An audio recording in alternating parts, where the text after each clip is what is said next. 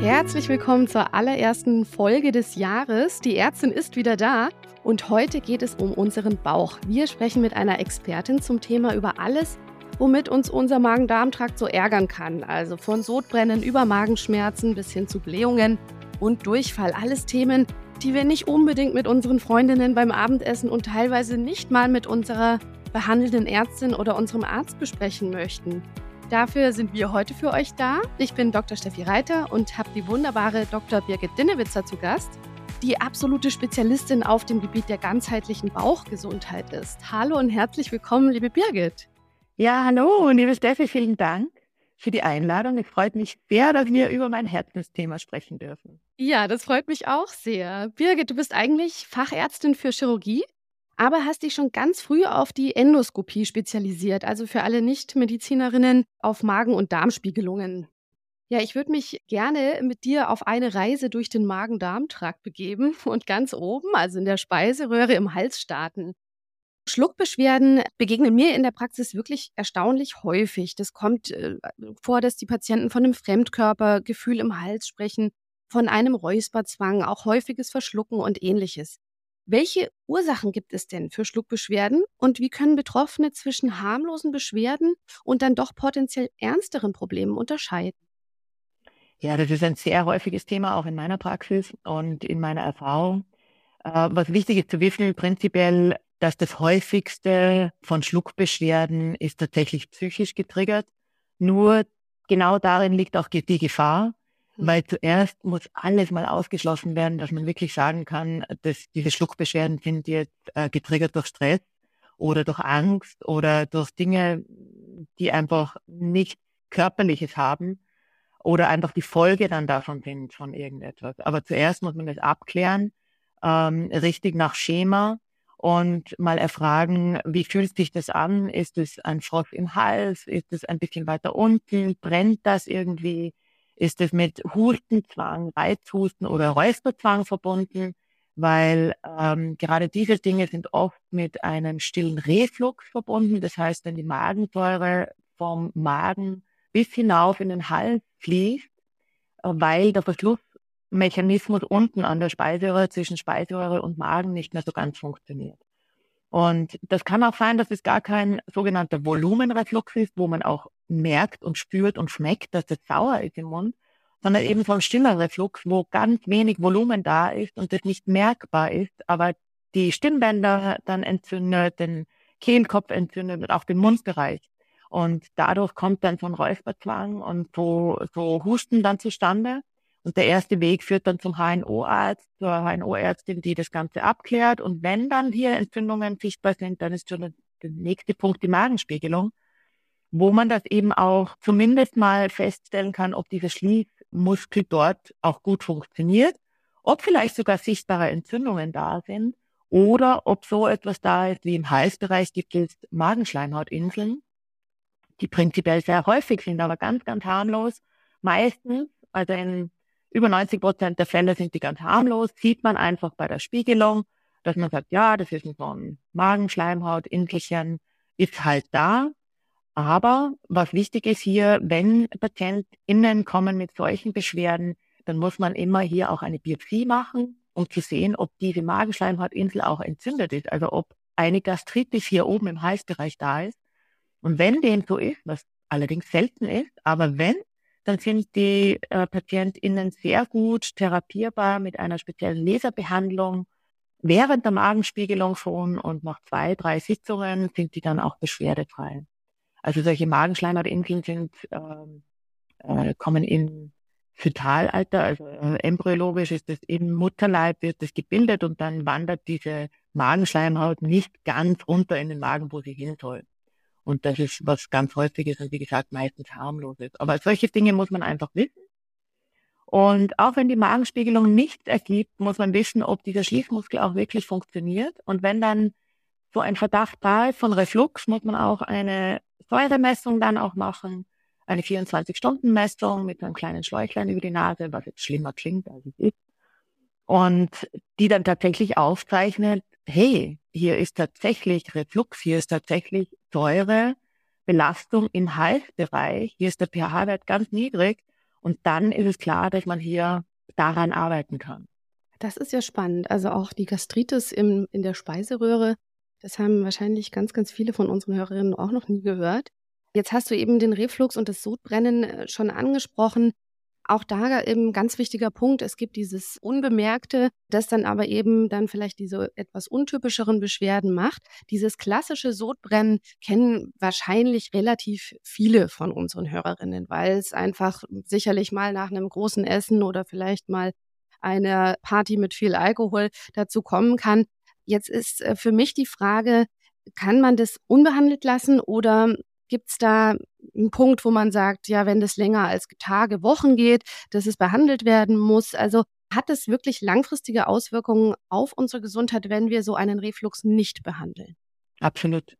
Das ist ein Thema, das ein großes Thema ist und äh, witzigerweise sehr oft bagatellisiert wird, weil das wird so akzeptiert.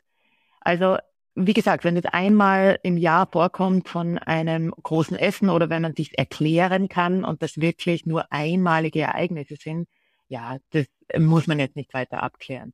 Aber wenn das immer wieder mal so auftritt und das sind ja meistens so Phasen, so eine Woche und dann ist wieder ein Monat nix und dann wieder eine Woche, so ungefähr, das muss man unbedingt abklären, weil hier findet eine Entzündung dann auch statt in der Speiseröhre und die Speiseröhre hat eine ganz andere Schleimhaut wie der Magen. Weil die Magenschleimhaut ist gemacht für Säure, weil Magensäure brauchen wir zum Verdauen.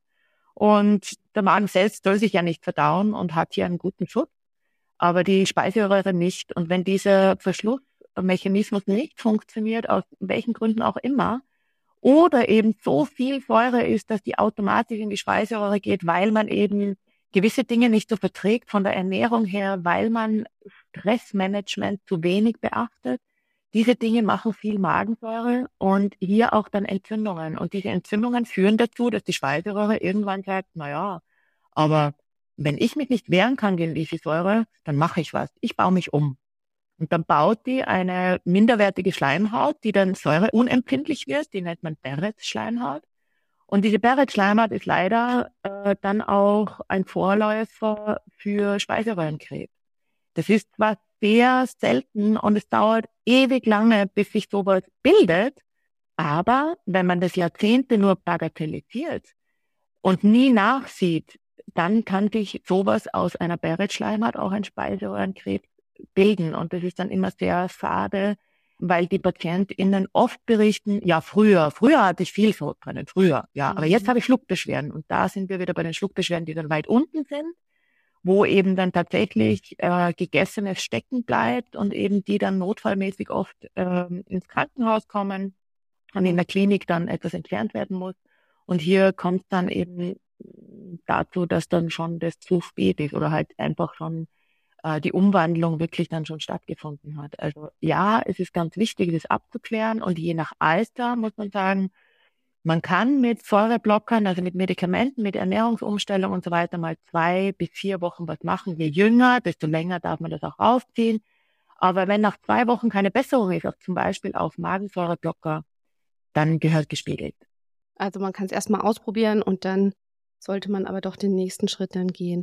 Wir sind jetzt schon runter zum Magen äh, gewandert. Ich finde, ähm, auch aus äh, meiner ärztlichen Praxis, dass auch Magenbeschwerden sehr häufig bei Patienten und Patientinnen vorkommen. Die sind auch sehr, sehr vielfältig. Da wäre auch meine Frage an dich, wie äh, gehst du denn davor, um die genaue Ursache von Magenschmerzen zu diagnostizieren? Also ganz konkret, wie schnell willst du da mit deiner Kamera rein? Wie schnell willst du, dass der Patient, die Patientin eine Magenspiegelung bekommt? Auch altersabhängig. Also wenn eine 25-jährige Patientin vor mir sitzt, dann äh, dürfen schon mal Magenschoner oder eben Kräutertees oder Stressmanagement oder sowas mal zwei, drei, vier Wochen probiert werden. Und auch abhängig von dem, wie lange das schon äh, vorliegend ist, wie oft man das schon hat. Und je länger das äh, schon bestehend ist, desto eher äh, tendiere ich dazu, dass ich gleich reinschaue und gleich was sehen will. Ähm, prinzipiell über 30, würde ich mal sagen, bin ich relativ schnell dabei, dass ich mal sage, Basismagenspiegelung, um zu sehen einfach, wie stark die Schmerzen sind und wie stark die Entzündung ist. Weil oft sieht man fast oder kaum Entzündung, fast keine Entzündung und die Magenschmerzen sind ganz massiv, damit ist oft Stressmanagement das Problem auch zusätzlich. Dass nicht nur die Gastritis die Rolle spielt, sondern auch das Stressmanagement und das darf man nicht vernachlässigen. Aber oft umgekehrt in höherem Alter, wenn zum Beispiel Aspirin genommen wird, prophylaktisch fürs Herz, das kann sehr oft als die Magenschleimhaut gehen. Also das ist ein bisschen unterschätzt, ja. Und man sollte sehr vorsichtig sein mit Aspirin ohne Magenschoner in einem gewissen Alter, ja, obwohl das nicht mehr die große Rolle spielt, ob ich jetzt jahrelang Magenschoner dazu nehmen muss. Also wo die Nebenwirkungen der Magenschoner in einem gewissen Alter dann niedriger sind als das Risiko einer Blutung zum Beispiel oder wirklich eines Magengeschwürs. Aber in jungem Alter, um es auch in Relation zu setzen, was ist denn tatsächlich da drinnen? Ist da ein Geschwür drinnen? Ist ein Ulkus drinnen? Oder ist es eine Entzündung? Oder finde ich einen Magenkeim, den Helicobacter? weil der ist oft ursächlich für ganz viele Beschwerden. Und wenn Beschwerden da sind, dann muss man den auch eradicieren, also entfernen mittels Antibiotika. Hm.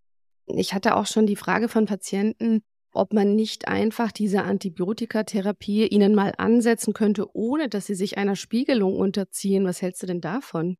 Nein, absolut nicht.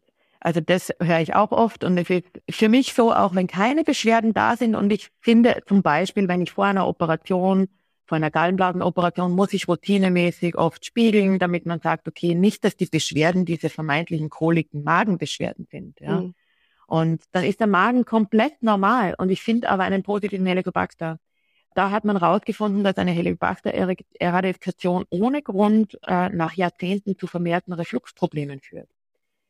Was aber eine große Kontroverse ist, weil mittlerweile hat man sehr viele verschiedene Helicobacter-Arten gefunden, DNA-spezifisch, unterschiedliche Arten. Und da gibt es Unterarten, die sehr positiv sind für uns, die uns helfen und Magenkeime wie ein bestimmte Helicobacter-Keime, die dann von der DNA her so gefährlich sind, dass sie tatsächlich Magenkrebs auslösen können. Also momentan ist es eine Riesenkontroverse. Aber ich bin überzeugt davon, dass man eben nicht sofort alles eradiziert und schon gar nicht ohne Beschwerden und auch nicht, wenn man es nicht weiß, ja, was da drinnen los ist. Weil äh, Helicobacter ohne Geschwür oder ohne Entzündung muss man individuell entscheiden. Hm. Und auch angesichts des Alters und der Beschwerden einfach wirklich entscheiden, ob das notwendig ist.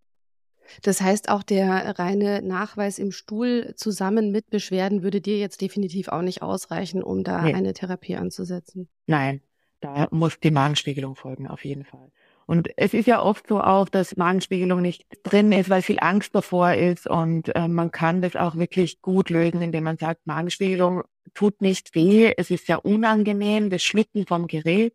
Aber prinzipiell bei mir schlafen alle und kriegen alle ein Schlafmittel, wo man wirklich weg ist, also wo man einfach gut träumt und das gar nicht mitkriegt, bevor das Gerät noch kommt, ist man weg. Aber es gibt ganz viele, denen das gar nicht so viel ausmacht und dann kriegen sie eine lokale Betäubung im Rachenbereich, ein Spray, um dieses Schlucken nicht zu spüren und dann ist es wirklich individuell abhängig, wie unangenehm das empfunden wird. Und es ist in fünf Minuten vorbei. Ach, es ist so schnell tatsächlich. Ja. Also wenn ich jetzt was Spezielles suche und wenn ich jetzt wirklich ein Problem habe oder viele, viele Biopsien brauche, ja, dann ist natürlich 10, 15 Minuten mal, aber eine halbe Stunde brauche ich jetzt. Und im Rahmen der klassischen Krebsvorsorge spielt aber die Magenspiegelung jetzt nicht wirklich eine Rolle. Ne? Also da gibt es jetzt keine Empfehlungen, dass man das ab einem gewissen Alter auf jeden Fall mal gemacht haben sollte. Noch nicht, noch nicht. Das wird sicher kommen. Ich bin überzeugt davon, dass diese Screening-Magenspiegelung kommen wird. Was aber wichtig ist, ist hier die Familiengeschichte zu beachten. Wenn eben Magenkrebs in der Familie ist, dann eben die Magenspiegelung unbedingt dazu machen.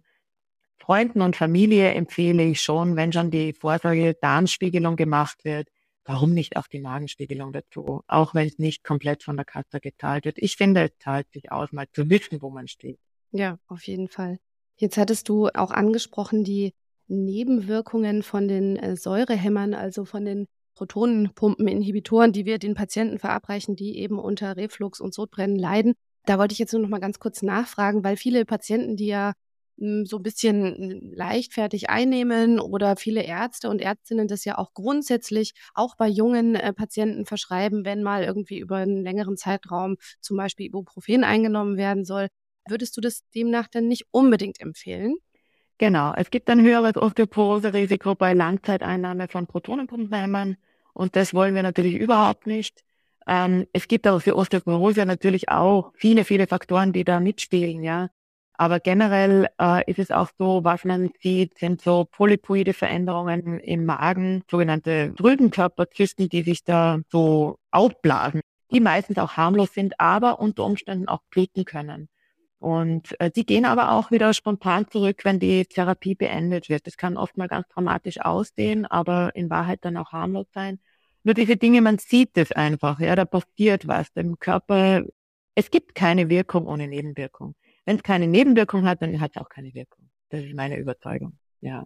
Ja, das sieht man dann doch immer wieder. Das ist echt äh, sehr spannend und dass da eben nicht so ganz großzügig immer alles eingenommen werden sollte. Ne? Genau, und vor allem Langzeit, es ist immer die Frage, wo ich dann hinschaue, weil es ist ja auch in unserem Gesundheitssystem oft das Problem, ein Hausarzt hat oft nicht die Zeit, sich das alles durchzusehen und auch nicht die Zeit, darauf einzugehen. Und bevor die Patientin oder der Patient mit einer Magenblutung dann ins Krankenhaus kommt, gebe ich dem lieber einen Säureblocker prophylaktisch.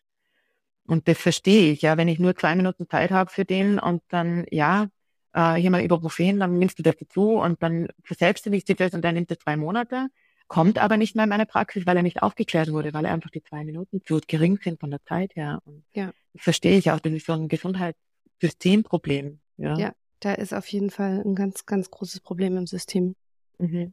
Tja, wir bewegen uns jetzt schon mal Richtung Darm ein bisschen weiter nach unten.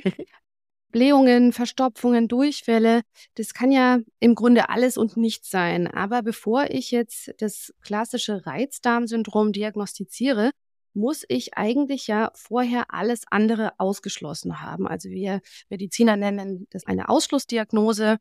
Wie häufig hast du denn so einen ganz schmerzgeplagten Menschen vor dir, äh, der einen ganz, ganz hohen Leidensdruck hat, wo aber dann eben in der Spiegelung also eben in der Darmspiegelung in dem Fall absolut überhaupt nichts auffällig ist.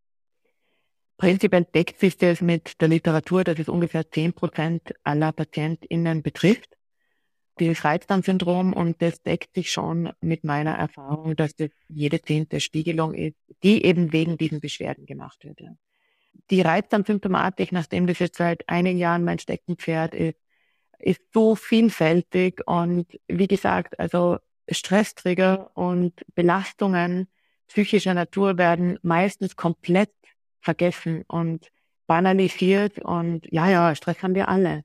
Aber das zugrunde liegende ist diese Hirn-Darm-Hirn-Achse, die kann so stark sein oder auch so beeinträchtigt sein, dass die Auswirkungen ganz massiv sind. Und das wird oft vergessen. Das Zweite ist, dass eben Reizdarmsyndrom sehr gerne ein früher Stempel ist, wenn eben nicht alles ausgeschlossen wurde. Und wenn PatientInnen zu mir in die Praxis kommen wegen Reizdarm, dann haben sie den Stempel schon, aber bei weitem nicht alle Untersuchungen gemacht. Also ich sehe das ganz, ganz oft eben, das ist auch wieder das Zeitmangelproblem. Und oft sind PatientInnen, die schon lange Probleme haben, ähm, die größten ExpertInnen, in ihrem eigenen Feld, weil sie so viel ergoogelt und erlesen haben. Und dann muss man das in Perspektive bringen, was häufig und was selten ist. Dafür sind wir ja da, das mal zu sagen, wow, mal langsam, jetzt machen wir mal einen Schritt nach dem anderen. Und da gehört mal ganz banal Unverträglichkeitstests dazu. Das sind Atemtests, die sind nicht invasiv, also tun auch nicht weh. Und mal ein Labor machen, sind da überhaupt Mangelerscheinungen da? Ähm, was kann ich alles finden, bevor ich jetzt zur Spiegelung muss und einfach das Schritt für Schritt abklären. Was ist denn der Mensch überhaupt?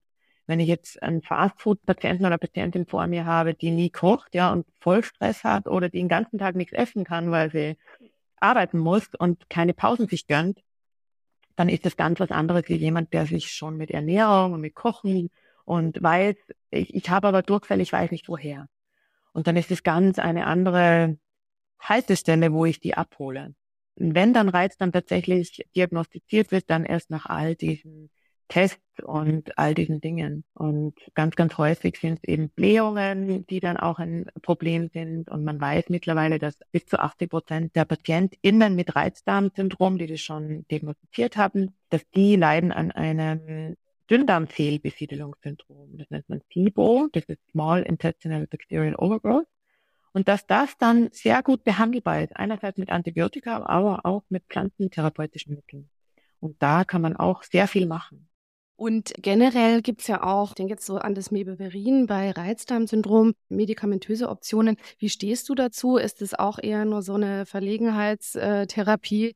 Also, dass du eher sagst, das zugrunde liegende Problem wird damit nicht wirklich behoben. Es ist ja dann eher so krampflösend. Ja, das sind alles Helfer. Das ist alles kein Löser. Beim Reizdarmsyndrom gibt es kein Medikament, das das jetzt macht. Weil dieses Medikament ist immer verknüpft mit der Hoffnung, dass das jetzt dann weg ist. Und ich erkläre es meinen PatientInnen meistens so, dass dieses Symptom eine Superkraft ist, weil der Körper spricht mit einem. Der sagt, hallo, hier passt was nicht. Und äh, diese Kommunikation mit dem Körper, mit den Symptomen, der Umgang mit den Symptomen, dass dann letztendlich eine Heilung stattfinden kann, liegt nicht in einer Tablette, liegt nicht in einer Therapie, sondern das ist immer multifaktorell. Das kann nicht funktionieren, weil so funktionieren wir auch ja nicht. Es gibt Symptome, die man eben so behebt, ja, aber zugrunde liegend, dass es zu manchen Dingen gar nicht erst kommt oder eben die sich nicht verkomplizieren. Das braucht einfach viel mehr. Und wenn ich jeden Tag Bauchschmerzen habe, aus irgendeinem Grund, dann kriege ich umgangssprachlich einen Vogel, ja, weil dann denke ich mir immer, warum habe ich jetzt schon wieder Bauchschmerzen? Was ist da heute los? Das ist ja eine Spirale. Es kann mir keiner erzählen, der jetzt nicht Bauchschmerzen hat, dass er nicht Angst hat vom nächsten Restaurantbesuch oder vor Freunden oder was essen die jetzt? Kann ich das essen? Vertrage ich das? Ich lasse das mal weg. Ich lasse überhaupt alles weg. Jetzt kann man nicht von einem Symptom reden und sagen, hier hast du mal und jetzt machst du das und dann wirst du beschwerdefrei sein. Das geht sich nicht aus. Hm. Jetzt hast du die äh, Nahrungsmittelunverträglichkeiten angesprochen. Das finde ich ja auch ein ganz spannendes Thema weil da auch viele Patienten kommen und teilweise selber was vermuten, weil sie eben auch schon einen Auslassversuch gemacht haben, zum Beispiel bei der Laktose oder auch beim Gluten. Jetzt gibt es ja diese Labordiagnostik, die ich auch im hausärztlichen Setting anbieten kann, auf Fructose, Laktose oder Gluten. Aber ich habe jetzt tatsächlich per Zufall gestern da noch ein bisschen gegoogelt und gesehen, dass es auch wahnsinnig viele so Testkits gibt, die da im Internet angeboten werden für wirklich viel, viel Geld. Macht es denn Sinn, sich sowas zu bestellen und da erstmal selber Diagnostik zu machen oder sagst du, da profitieren eigentlich nur diejenigen davon, die das Zeug verkaufen? Jein. Also es ist schon so, dass es äh, immer davon abhängt, kriege ich den Test leicht? Also habe ich in der Umgebung diese Tests verfügbar oder muss ich extrem weit fahren? Ja, es gibt auch so kleine Tricks und Kniffe, wo man mal sagt, na ja, trink mal ein Glas Milch, so 250 Milliliter auf nüchternen Magen und schau mal, was passiert. Wenn da gar nichts passiert, ist eine Laktoseintoleranz sehr unwahrscheinlich. Wenn man in der Früh einen Mangosaft trinkt, genauso 250 Milliliter auf nüchternen Magen, ist eine Fructoseintoleranz relativ unwahrscheinlich, wenn da jetzt gar nichts passiert. Also kann man sich mal drüber retten, wenn jetzt dieser Test schwierig ist für die Patienten oder äh, wenn die das nicht verfügbar haben. Und kommt natürlich darauf an, wer da vor mir sitzt. Ja, wenn die schon ganz massive Beschwerden haben und halb ohnmächtig werden von diesen Beschwerden, dann rate ich natürlich ab von Selbstheimtest. Ja. Aber wenn die jung und gesund sind, dann kann man das mal an, andenken. Man kann auch sagen, okay, Laktose kann prinzipiell auch übers Blut äh, festgestellt werden. Dann kann man sich schon mal einen Atemtest sparen, wenn die Nüchternheit und diese vorbereitenden Probleme. Was bei den Internettests meistens mehr das Problem ist, ist die Handhabung. Das heißt, es erklärt einem ja keiner, wie das Gerät funktioniert. Wenn ich da reinblase und einen zu hohen Wert am Anfang habe, was mache ich dann? Habe ich falsch reingeblasen? Habe ich so einen hohen Wert? Ist der jetzt aussagekräftig oder nicht? Ich habe ganz viele Tests, die dann nicht aussagekräftig sind und ich sage, na ja, leider, das sind jetzt mal locker 70 bis 100 Euro mal umsonst gewesen. Und das ist halt dann sehr schade. Also äh, es kommt immer darauf an, haben Sie schon mal einen Atemtest gemacht? Kennen Sie das? Wie sieht es mit der Vorbereitung aus? Dann traue ich denen das auch zu, dass sie das machen können. Ja. Also sie sind schon valide, diese Tests, und äh, das ist schon gut, aber eben nicht für alle und nicht für jeden. Ich weiß jetzt gar nicht, wie es von den Zahlen her ist, wie oft dann wirklich eine Glutenintoleranz oder Fructose, Laktose, wie oft das wirklich den Beschwerden zugrunde liegt. Genau, das ist eben die Frage, ähm, das ist ja ein Lifestyle-Problem. Drei Viertel der Menschheit sind laktoseintolerant. Also wir gehören eigentlich zu den Abnormalen, wenn wir Laktose vertragen. Ja. Also das ist dann immer die Frage, was mache ich aus diesem Befund? Ist das wirklich eine Krankheit? Also in meiner Ansicht nach nicht. Ja. Aber ja, Fructose ist auch ein Toleranz, ein Mengenproblem. Das heißt, es ist auch nicht wirklich die Krankheit an sich, sondern das Wissen, wie viel von dem, von den Früchten vertrage ich denn? Wie schwer bin ich denn überhaupt Fructose?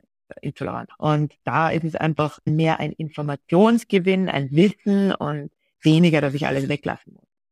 Und auch beim Sorbit, das ist ein Wissen, wenn ich immer Kaugummi kaue, wo Sorbit drinnen ist und mir das gar nicht auffällt, weil Kaugummi kauen in meinem ganzen Alltag so drinnen ist. Da habe ich auch einige PatientInnen, die dann im Nachhinein sagen, bei einem Ernährungsprotokoll, wenn ich sage, alles aufschreiben, was ihren Mund passiert und alles noch so kleine aufschreiben, dann fällt ihnen das auf, dass die da 10, 15 Kaugummi essen am Tag oder halt kauen. Und das spielt dann sehr wohl die Rolle. Und oftmals darf es auch mal einfach sein und dann so gelöst werden.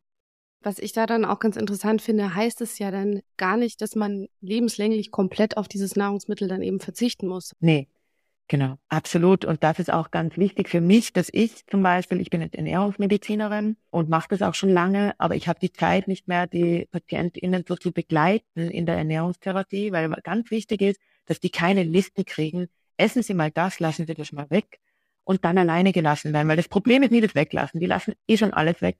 Und das Problem ist ja das, dass sie das Vertrauen in ihren Körper haben, wieder alles essen zu dürfen und das wieder einbauen, damit auch die Darmflora, also das Mikrobiom, die ganzen Bakterien vielfältig werden und damit unseren Körper wieder unterstützen können. Und das macht bei uns äh, wirklich Sinn, sie dann Diätologinnen oder Diätologen zuzuweisen, die einfach Praxis erfahren sind und denen sagen können, was kochst du denn? Was isst du denn? wie ist denn dein Alltag? Und schau mal, zum Beispiel gibt es blähende Substanzen in Zwiebel. Dann nimmst du mal das grüne Frühlingszwiebelende, das hat keine Fructane drin. Hier hast du keine Blähungen oder Knoblauch. Du liebst Knoblauch, dann nimm Knoblauchöl. Im Knoblauchöl ist der Geschmack, aber die Fructane nicht, das bläht nicht. Solche Tipps und Tricks kriegt man von DiätologInnen. Und das ist ganz, ganz wichtig, diese Begleitung, eben dieses wieder nicht verboten und nicht weglassen, dass es ohne Verbote geht. Und das ist auch ganz, ganz gut für den Körper und für den Darm. Und auch ganz wichtig für die Lebensqualität dann auch. Absolut.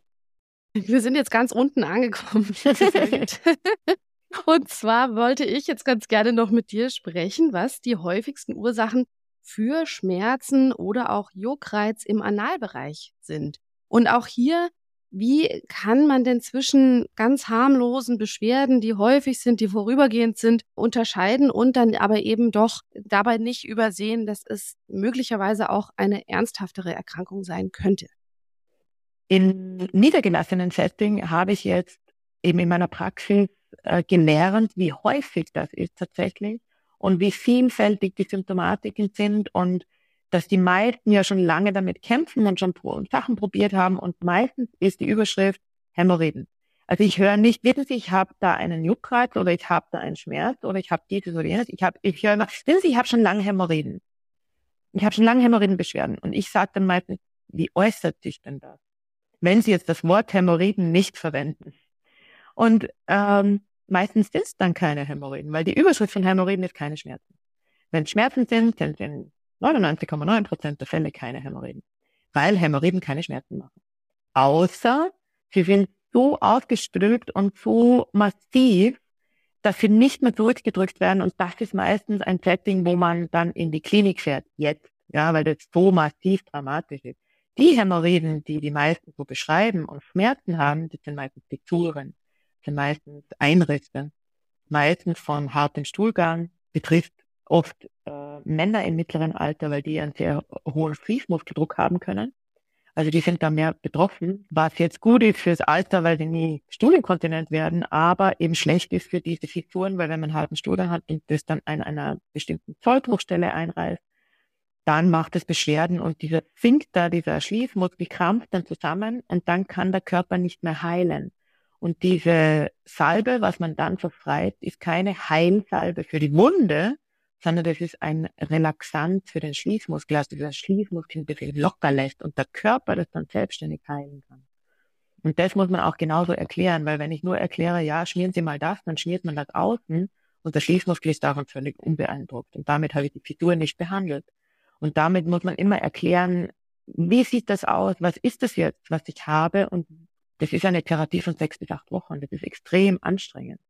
Also da intraanal was applizieren ist schon anstrengend. Und deshalb war die Wichtigkeit von weichem Stuhlgang und diese Salbe, diesen Relaxanz eben, das zu erklären, das ist ganz, ganz wichtig, ja, damit das verstanden wird. Das hat eben nichts mit Hämorrhoiden zu tun, ist was harmloses.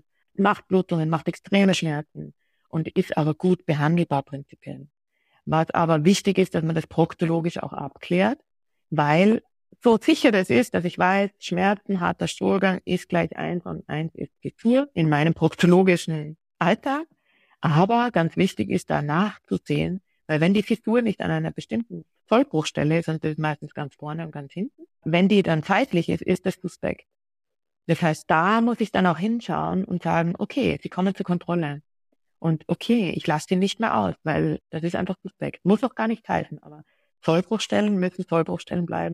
Und das ist so das einmal eins der Schmerzen im Analbereich und das zweite einmal eins ist das Jucken. Und dieses Jucken ist ganz, ganz was Häufiges und äh, ist eben ganz, ganz häufig mit Analhygiene verbunden. Das heißt, wenn man vor allem Frauen, die mal Geburten hatten, äh, da leidet auch dieser Bereich drunter, weil tatsächlich Hämorrhoiden in der Maximalbelastung einer Geburt oder Schwangerschaft neun Monate, Druck neun Monate hier Hämorrhoiden produziert und das aber wieder zurückgeht, wunderbar, aber im Analbereich bleiben kleine Falten über. Die Falten heißen Maristen, sind harmlos, sind kosmetisch, aber ein riesen hygienisches Problem. Und auch hier muss man mal hinsehen als Arzt, als Ärztin zu sehen, sind da überhaupt Hautfalten?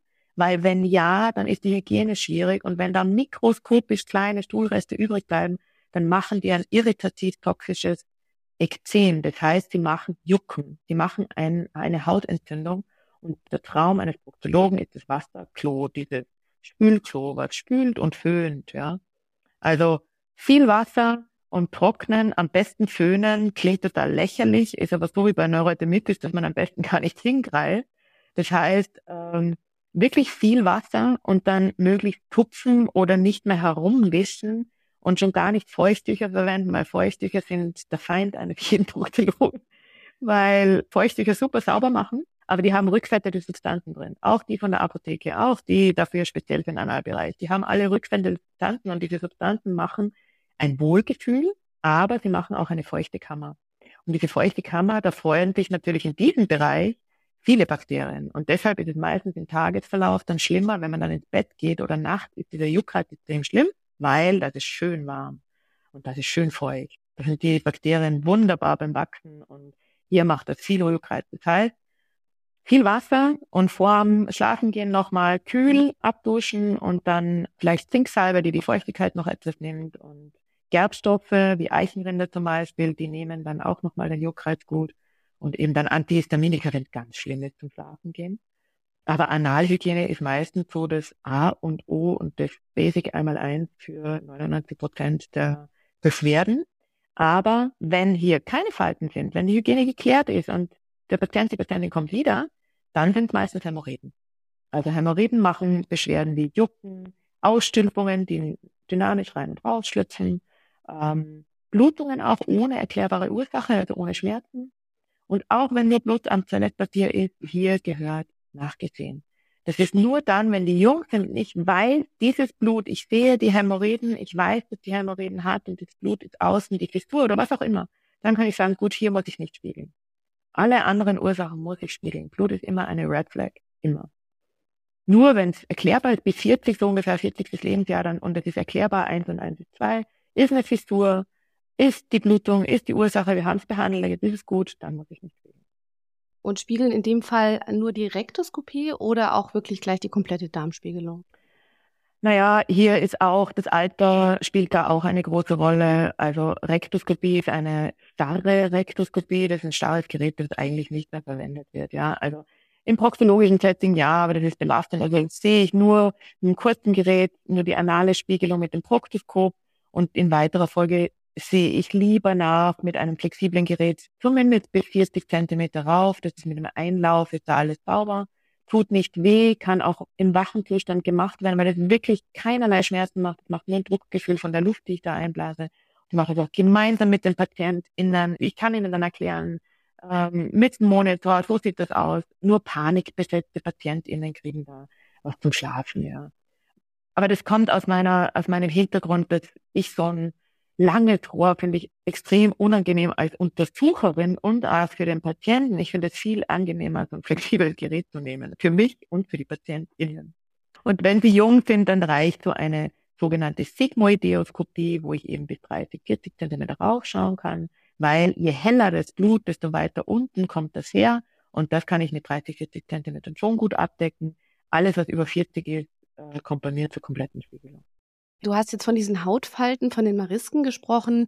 Wir haben ja viele Schwangere und Mütter als Zuhörerinnen. Wenn das jetzt Folge eben von einer oder mehreren Schwangerschaften ist und dann vielleicht doch ein eher ausgeprägterer Befund ist, würdest du solche Falten dann auch chirurgisch entfernen oder macht man das eigentlich nicht? Schon. Ich habe sehr viele PatientInnen, die eben mit dem Wunsch kommen, sich äh, operieren zu lassen. Und das ist eine ambulante Operation. Das ist nichts Schlimmes, ist auch chirurgisch extrem easy. Also da ist nichts dabei, chirurgisch gesehen, technisch gesehen. Aber man muss es wissen, man muss eine offene Wundbehandlung machen. Das heißt, wenn ich das wegschneide, bleibt eine offene Wunde. Alles andere ist ein Kunstfehler. Wenn ich das zunähe, dann kommen Stuhlbakterien unter die Naht und machen hier einen Abszess. Das heißt, ich muss eine offene Wunde belassen und damit eine Narbenheilung in Kauf nehmen. Und hier, genau hier ist die Krux an der Geschichte, weil früher hat man noch vor 20, 30 Jahren haben gesagt, oh wunderbar, das geht alles easy zu machen, jetzt machen wir doch alles weg, wenn wir schon die Hämorrhoiden operieren, dann operieren wir doch alle Maristen mit dann sieht das alles wieder toll aus. Und da ist man dann aber draufgekommen, dass das so viele Narbenbildungen macht, dass die PatientInnen Riesenprobleme haben mit Narbeneinrichten, weil die Haut da nicht mehr elastisch ist. Das heißt, ich kann Maristen sehr wohl chirurgisch entfernen, muss aber bei einer gewissen Größe dann schon sagen, das geht nicht mehr. Wenn es zirkulär ist und auch wirklich groß ist, das geht nicht mehr. Also alles geht chirurgisch, aber da muss man wirklich gut darüber aufklären, dass sie danach wahrscheinlich mehr Probleme haben als vorher. Und meistens sind es aber ein, zwei größere, die das Problem machen und die kann man dann gut entfernen. Und äh, als kleine Ausnahme, wo man doch wahrscheinlich oder wo ich zumindest häufiger mal Patienten zu Chirurgen wirklich zur, na, in dem Fall Inzision schicke, ist dann die Analvenenthrombose. Die Analperianalvenenthrombose ist ganz was anderes. Es kommt vom sogenannten äußeren Hämorrhoidenplexus. Und da weiß man nicht genau, warum das tatsächlich passiert. Das haben Menschen, die dick sind, die dünn sind, die Radfahren, die sich gesund ernähren, die nicht gesund ernähren. Das hat man einmal im Leben, zehnmal im Leben. Das ist was ganz Häufiges, aber weiß nach wie vor nicht die Ursache. Meistens aus meiner Erfahrung, aus meiner Praxis, ist es meistens bei den PatientInnen dieselbe Ursache gewesen. Also hier bin ich kalt am Boden gesessen oder hier bin ich, keine Ahnung, äh, lange Radtour oder das weiß ich dann schon, da kommt das dann.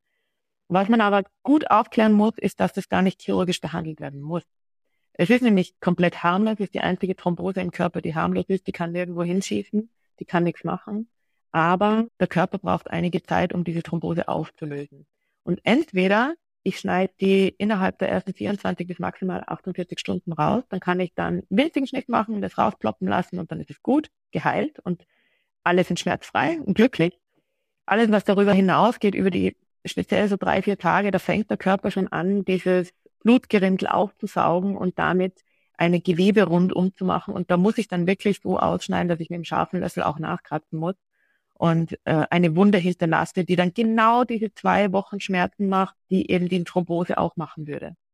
Das heißt, die Aufklärung der PatientInnen ist ganz wichtig, dass man sagt, prinzipiell ist es harmlos, gerne kann ich sie zum Chirurgen überweisen oder gerne können wir das jetzt aufschneiden, aber sie müssen wissen, sie müssen das nicht machen. Aber wenn die so Schmerzen haben, dass sie im Stehen schlafen, so ungefähr, dann geht es natürlich nicht, wenn dann sagt man, das geringere Übel ist das Aufschneiden. Aber die meisten, also 99 Prozent meiner PatientInnen sagen, ach Gott sei Dank, das ist harmlos. Ach Gott sei Dank muss man nicht aufschneiden. Nee, das halte ich schon aus mit äh, Ibuprofen oder mit einem Schmerzmittel. Geht wunderbar. Nee, nee. Also man muss aber dann auch aufklären über das, dass dieser Knuppel tatsächlich sechs bis zwölf Wochen bleiben kann. Der wird wohl kleiner, aber dieser Knubbel ist ja halt da und das ist halt dann etwas, wo die PatientInnen ganz irritiert sind und sagen, also das ist immer noch da, das ist, muss irgendwas Schlimmes sein. Da muss man einfach sagen, sechs bis zwölf Wochen kann das dauern, dass dieser Knubbel wieder weg ist. Aber zwei Wochen ist so das, wo man sagt, äh, die ersten paar Tage sind unangenehm, mit Schmerzmitteln zu versorgen und dann geht es schon selbst. Ah ja, und auch da die Harmlosigkeit ganz wichtig. Ne? Kann das denn auch solche Marisken hinterlassen oder ist es eher den Hämorrhoiden dann eigen? Ist eher den Hämorrhoiden eigen, aber wenn das eine riesige ist, die wirklich Ödem macht, dann kann man eben auch mal kurz draufschauen und sagen, okay, das ist ein Riesenteil. Also das macht auch wirklich große Schmerzen. Da macht Sinn, in den ersten 24 bis 48 Stunden wirklich dann reinzuschneiden. Und das wird dann auch eine Mariske vielleicht hinterlassen, aber meistens nicht. Und jetzt will ich noch mal kurz abschließend zum Blut im Stuhl kommen, weil das ja wirklich etwas ist, was vielen Menschen gleich auch wirklich große Angst macht. Und da wäre auch die Frage, wie wichtig ist es, sofort einen Arzt aufzusuchen, wenn ich mal Blut auf oder im Stuhl sehe? Und welche Erkrankungen können denn hinter diesen Symptomen stecken? Prinzipiell ist Blut im Stuhl Red Flag. Also das ist eine rote Flagge, muss vom Arzt angesehen werden oder von der Ärztin. Also das ist etwas, was man nicht ähm, bagatellisieren sollte. Und auch wenn banal ist und man sich das erklären kann, weil so viel Juckreiz da ist, verwende ich so viel Papier und reibe das total auf und das ist dann offen. Aber genau dann muss ja auch ein Arzt, eine Ärztin draufsehen. Was ist das denn überhaupt? Also das harmloseste sind Hämorrhoiden, die halt immer wieder mal bluten. Aber auch hier sind es denn wirklich Hämorrhoiden oder ist da fünf Zentimeter weiter oben ein Polyp, der schon so groß ist, dass er blutet? Das weiß man nicht. Und das ist das, wo ich sage, okay, eine 20-Jährige wird das wahrscheinlich noch nicht haben, einen Polypen, ja. Aber da muss ich trotzdem schauen, wenn die absolut keine Hämorrhoide hat, keine Fissur hat, gar nichts hat, dann muss ich weiter raufschauen. Und es gibt einfach seltene Dinge, die man abklären muss. Und eben diese Relation von häufig, selten, kann ich mir das erklären, ähm, muss einfach unbedingt abgeklärt werden. Also prinzipiell als Patient in immer wenn Blut da ist, egal wo, Red Flag. Einfach mal zum Arzt und sagen, ich mache mir Sorgen, da ist das und dann geht eh die Diagnostik los und man kann meistens das entkräften und meistens ist es Gott sei Dank harmlos. Aber eben nicht immer. Es ist so, dass auch größere Polypenbeschwerden machen können im Sinne von Blutungen und die dann auch in einer Darmspiegelung entfernt werden können gut. Im schlimmsten Fall ist Darmkrebs, der dann blutet, was man natürlich nicht hofft, ja. Mhm. Aber auch das muss man im Hinterkopf zumindest als Ärztin, Arzt behalten, dass auch das eine Ursache sein kann. Also ist es da eigentlich eine ganz einfache Sache. Blut im Stuhl ist ganz klar, da muss der Gang zum Arzt, zur Ärztin folgen.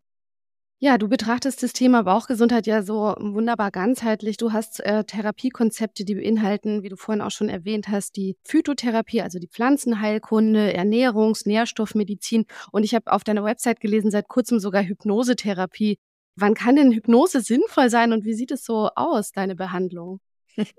Prinzipiell ist Hypnose ein super Tool. Also das ist so etwas, was immer was bringt, sogar fürs Wohlbefinden. Ja. Mhm. Also das ist ganz genial und es ist vor allem evidenzbasiert und steht sogar beim Reizdarmsyndrom in den äh, Leitlinien drinnen, weil das eben so evidenzbasiert ist, so wissenschaftlich fundiert ist, dass das tatsächlich Effekte hat. Und ich mache das im 1 zu 1, also im One-on-One -on -One offline natürlich in meiner Praxis.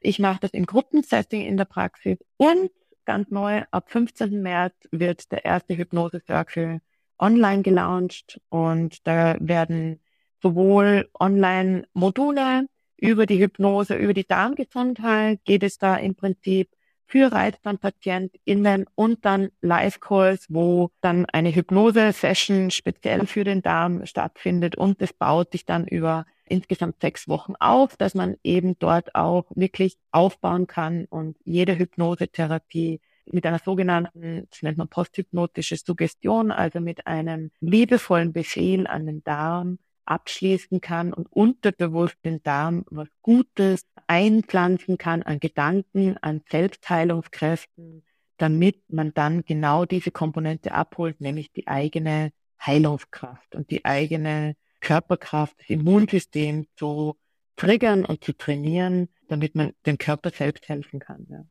Diese ganze Geschichte auch mit der Darm-Hirn-Achse. Ich finde das genau. so spannend. Da könnte ich Stunden drüber reden. Absolut. Leider müssen wir beide noch arbeiten. Ja. Deswegen müssen wir langsam zum Schluss kommen, so leid es mir tut. Ja, schade. Ja, also wir haben wirklich so viel gelernt heute auch, dass der Magen-Darm-Trakt eigentlich ein Stück weit auch Spiegel unserer Seele ist. Also Emotionen können physische Symptome verursachen, aber umgekehrt kann ein gesunder Darm auch zu einem besseren Wohlbefinden und einem besseren emotionalen Zustand führen. Aber Magen-Darm-Beschwerden können eben auch zu einem ganz hohen Leidensdruck führen und sehr beängstigend sein. Und auch wenn es nicht unbedingt leicht ist, ohne Scham über Blähungen, Verstopfungen, Durchfälle und so weiter zu sprechen, gibt es eben doch Symptome, wo man einfach nicht so lange warten sollte, wo man nicht so lange drüber hinwegsehen sollte, weil sich eben dahinter dann doch auch nochmal was Ernstes verstecken kann. Und ich hoffe, dass ganz, ganz viele Fragen zu dieser Thematik heute durch diese Folge beantwortet werden konnten.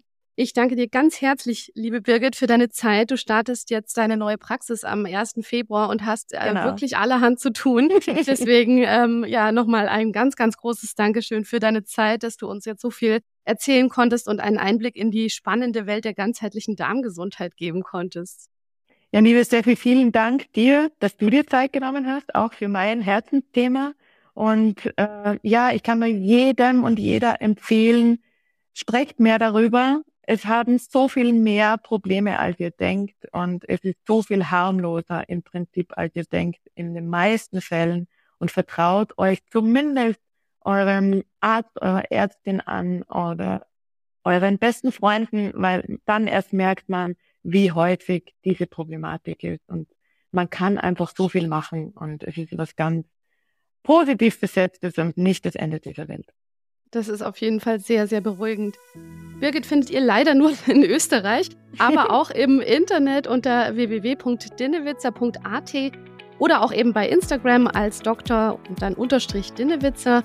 Und mehr zu dieser Folge und auch zu anderen Folgen findet ihr auch auf meinem Instagram-Kanal unter Dr. Steffi Reiter oder auf meiner Website www.dieärztin.com. Und jetzt wünsche ich euch schon mal einen energiegeladenen und gesunden Start ins neue Jahr. Und wir hören uns ganz bald wieder. Bleibt gesund. Bis bald.